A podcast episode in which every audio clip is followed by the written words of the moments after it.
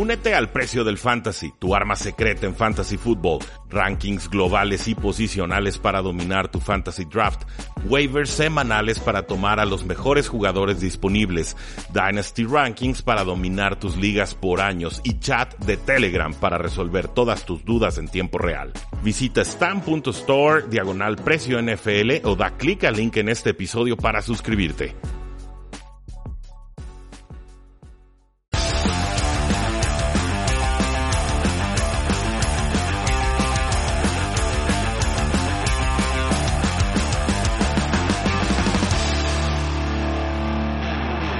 Saludos a todos y bienvenidos a un programa más de Tres y Fuera, donde la NFL no termina y nosotros tampoco. Mi nombre es Rudy Jacinto, me encuentran en Twitter como arroba NFL, siguen los training camps y desgraciadamente también siguen las lesiones en este día que estuvo lleno de ellas, primeramente con Robert Alford, un jugador cornerback de los Arizona Cardinals, lo recordarán muchos como jugador de la secundaria de los Atlanta Falcons, y ahora desgraciadamente se perderá toda la temporada 2020 con una ruptura de pectoral y se perdió todo el año pasado también con un pie roto, así que no sabemos a ciencia cierta cuál va a ser su futuro en la NFL.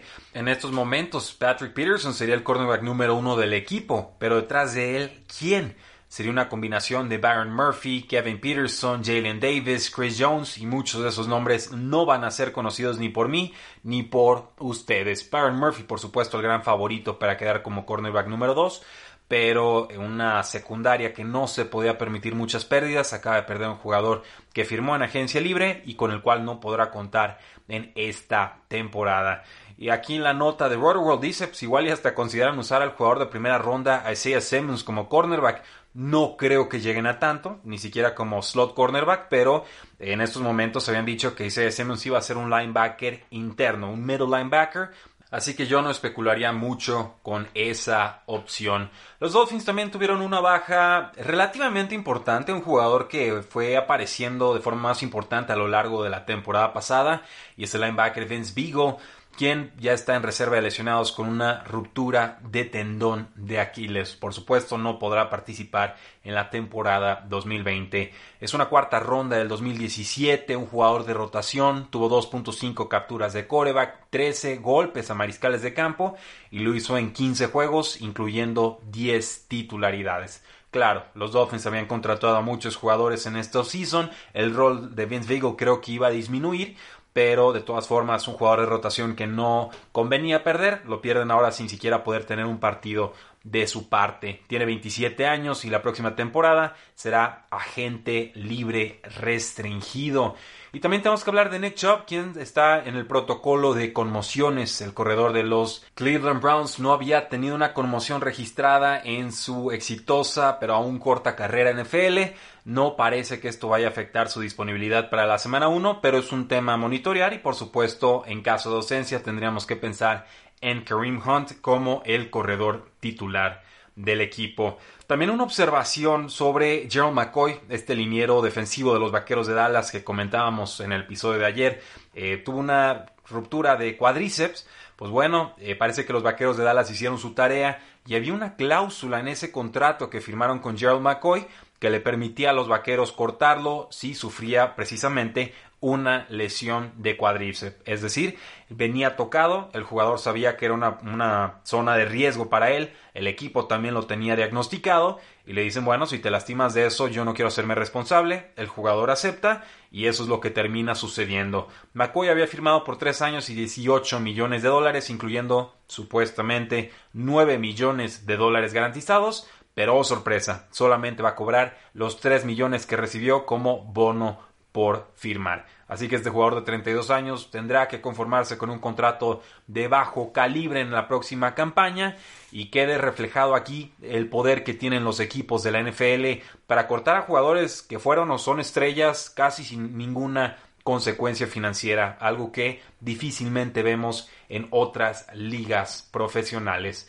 El día de hoy quiero enfocarme también en linieros ofensivos. Esta posición es muy importante. Es muy importante, por supuesto, para los aficionados, por supuesto, para los equipos, pero también para jugadores de fantasy fútbol. Me parece que una de las grandes ventajas que pueden tener los jugadores de fantasy fútbol que hacen su tarea es conocer qué grado de continuidad va a tener una línea ofensiva entrando una temporada. Porque las líneas ofensivas pueden cambiar mucho en su talento, pueden cambiar mucho de nombres, pero es una posición o una, una, colección de posiciones en la cual no te puedes permitir muchos errores. Un error del tackle derecho, un error del tackle izquierdo, del centro, de cualquiera de los dos guardias, se va sumando y aunque tú solo te equivoques una o dos veces por partido, si cada uno en la línea ofensiva se equivoca solo una o dos veces por partido, pues ya es por lo menos el 10-15% de los snaps del juego en los cuales el coreback estuvo tragando tierra o estuvo presionado o el corredor fue detenido detrás de la línea de golpeo. Así que siempre hay que estar pensando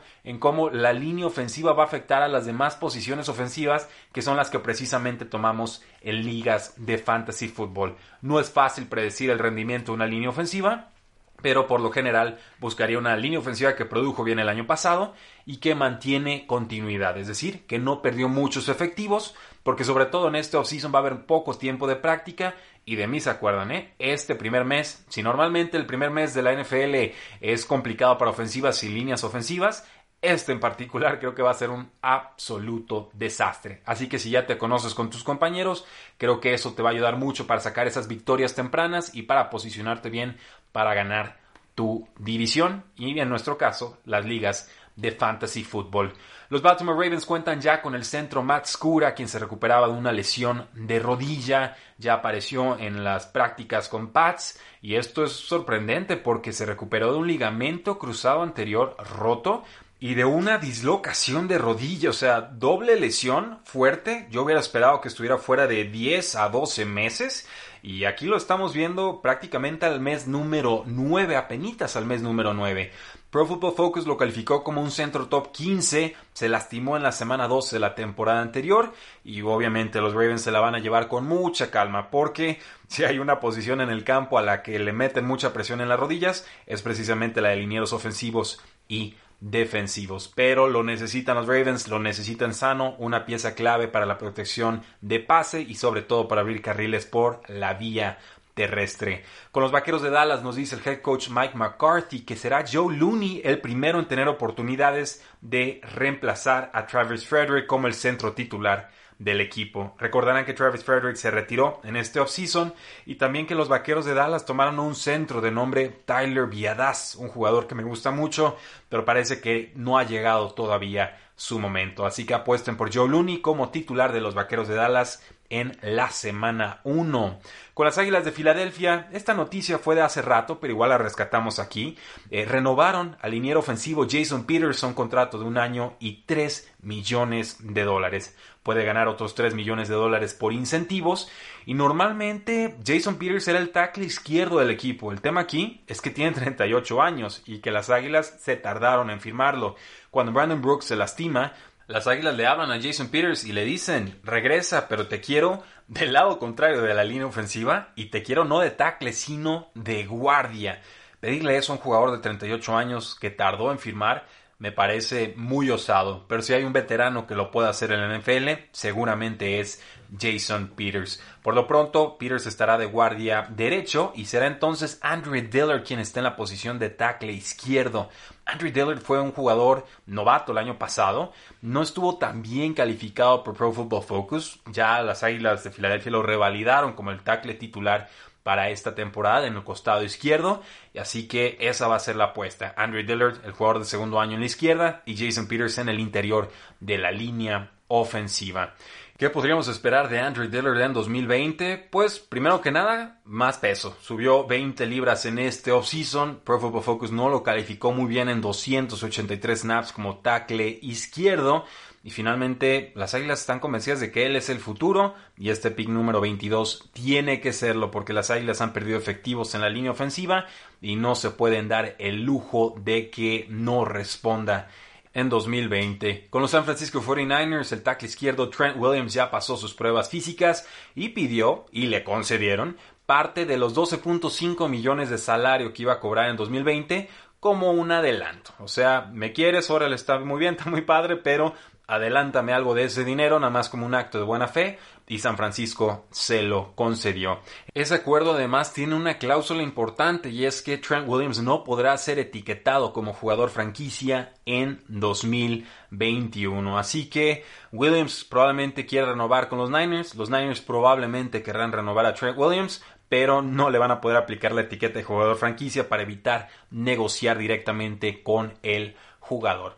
Por lo pronto, también tenemos que observar lo que está sucediendo en Washington con el guardia derecho Brandon Scherf, un jugador que no logró escapar de la franquicia como sí lo hizo Trent Williams, pero no hubo negociaciones para renovarlo, no hubo mucho optimismo de que lo pudieran extender en este offseason. Le aplicaron la etiqueta de jugador franquicia, va a cobrar 15 millones de dólares en 2020 y es un jugador que sí ha sido proclive a lesiones, tiene 28 años, sí, pero se ha perdido 15 juegos en las últimas tres temporadas. Pareciera que con todo el movimiento que está sucediendo en Washington y con su historial de lesiones, prefirieron dejarle la etiqueta, no renovar, ver cómo rinde en 2020 y a partir de ahí tratar de extenderlo a largo plazo o simplemente dejarlo ir.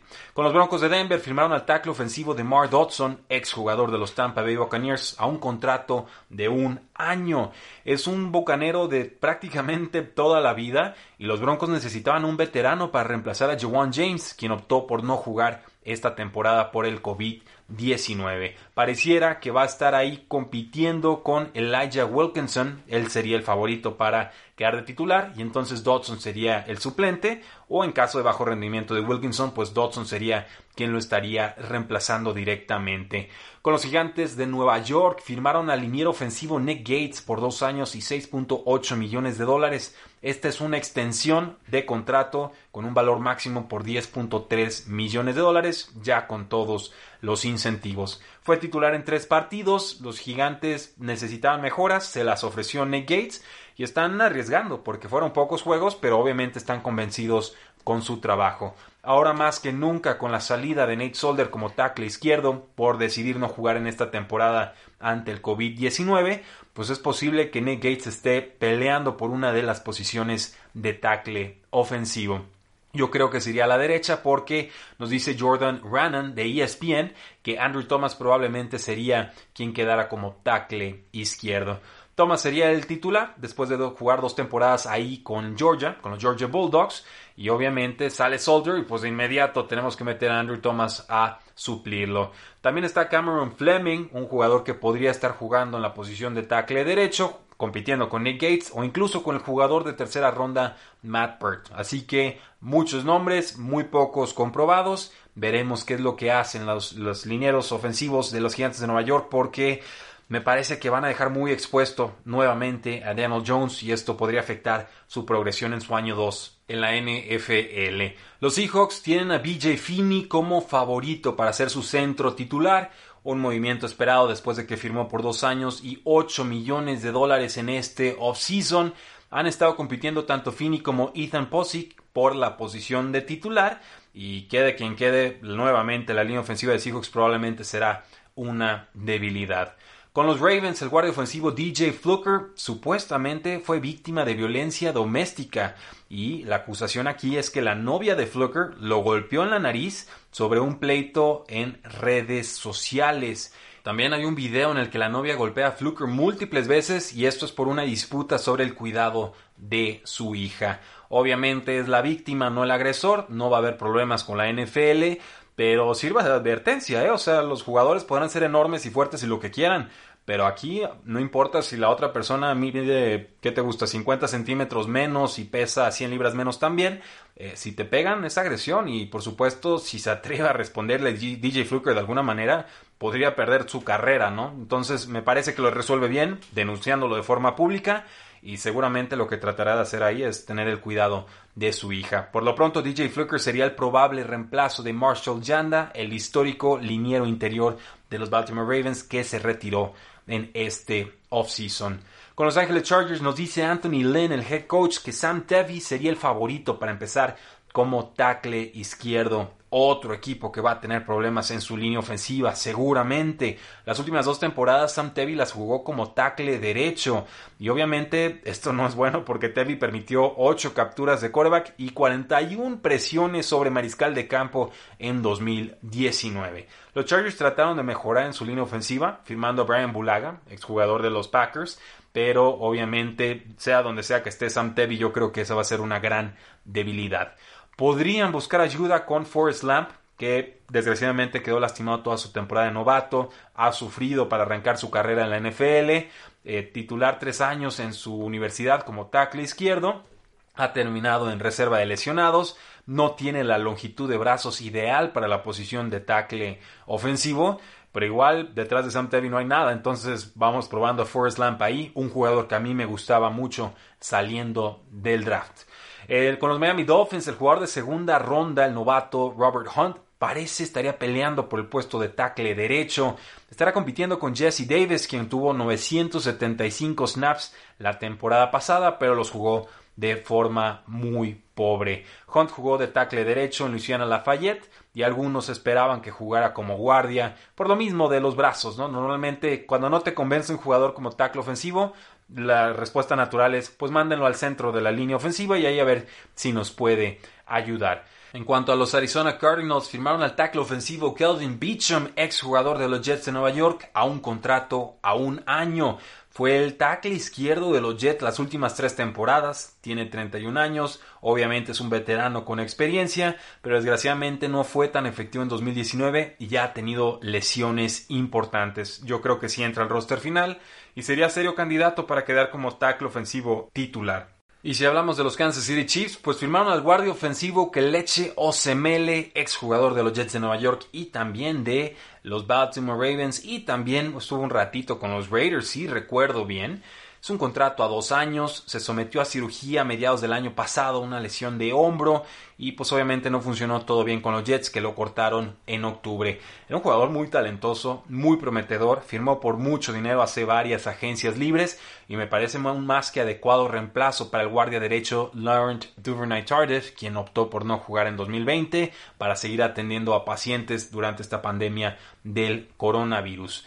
Tendrá que proteger a Patrick Mahomes, creo que lo hará de forma adecuada si las lesiones lo respetan.